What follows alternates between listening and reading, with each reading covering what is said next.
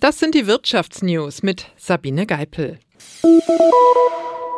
Google ist der Marktführer unter den Suchmaschinen, das ist klar. Nun will Microsoft den großen Konkurrenten aber herausfordern mit einer neuen Version seiner Suchmaschine Bing. Dieser arbeitet mit einer Verknüpfung zu ChatGPT, also dem Chatbot, der mit künstlicher Intelligenz ausgestattet ist und der in letzter Zeit sehr viel Aufmerksamkeit bekommen hat. Unser Korrespondent Nils Dams war bei der Präsentation von Microsoft mit dabei. Nils, wie funktioniert denn die Bing-Version mit ChatGPT.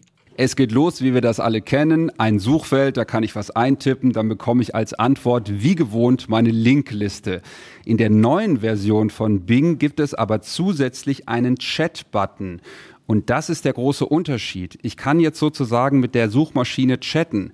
Ein Beispiel, wenn ich eingebe, ich mache im August eine fünftägige Reise nach Mallorca. Mach mal eine Liste mit den wichtigsten Sehenswürdigkeiten und dann bekomme ich ein Programm, Tag eins das ansehen, Tag zwei das. So. Und dann kann ich aber auch eintippen, hm, ich mache aber dann doch nur drei Tage und ich brauche den Text bitte mal auf Spanisch für meinen Kumpel, der auf Malle wohnt. Und dann gibt's eben den Text auch in einer Kurzversion auf Spanisch.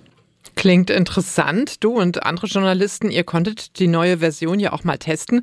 Ganz fehlerfrei läuft die aber noch nicht, oder? Es kann absolut noch Fehler geben. Das war ja auch bei der bisherigen Version von ChatGPT ein Problem. Und Microsoft bestreitet das auch gar nicht. Die sagen, manchmal fängt die künstliche Intelligenz an zu halluzinieren. So nennen die das. Wenn Fragen beispielsweise falsch interpretiert werden. Aber, sagt Microsoft, ChatGPT innerhalb der Suchmaschine sei eine neue Version und sei auch wesentlich weniger anfällig für Fehler. Nils Dams war das aus Kalifornien. Vielen Dank.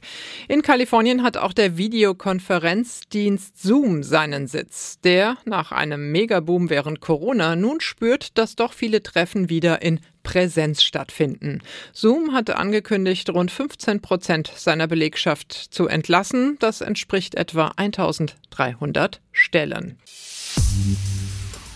Gute News für Azubis in Deutschland. Ihre Einkommen sind im vergangenen Jahr deutlich gestiegen. Im Schnitt lagen die Vergütungen nach Angaben des Bundesinstituts für Berufsbildung demnach zum ersten Mal über 1000 Euro. Azubis im Westen haben laut BIP zum Stichtag 1. Oktober durchschnittlich 1029 Euro, im Osten 1012 Euro verdient. Insgesamt bekamen die Lehrlinge 2022 4,2 Prozent mehr Geld als im Vorjahr. Aber weil alles teurer geworden ist, können sie sich von ihrem Gehalt weniger kaufen. Trotz des Gehaltsanstiegs ist ihr Reallohn deshalb gesunken. Am meisten verdienen Zimmerer Azubis, sie bekommen 1254 Euro monatlich. Auch Maurer, Rohrleitungsbauer und Kaufleute in der Banken- und Versicherungsbranche bekommen überdurchschnittlich hohe Azubi-Vergütungen. Besonders wenig verdienen alle, die eine Lehre als Maler, Bäcker, Schornsteinfeger oder Friseur machen. Hier liegen die Vergütungen bei 850 Euro und darunter. Kelly Hensoldt, SWR Wirtschaftsredaktion. Und das waren die Wirtschaftsnews für euch zusammengestellt vom SWR.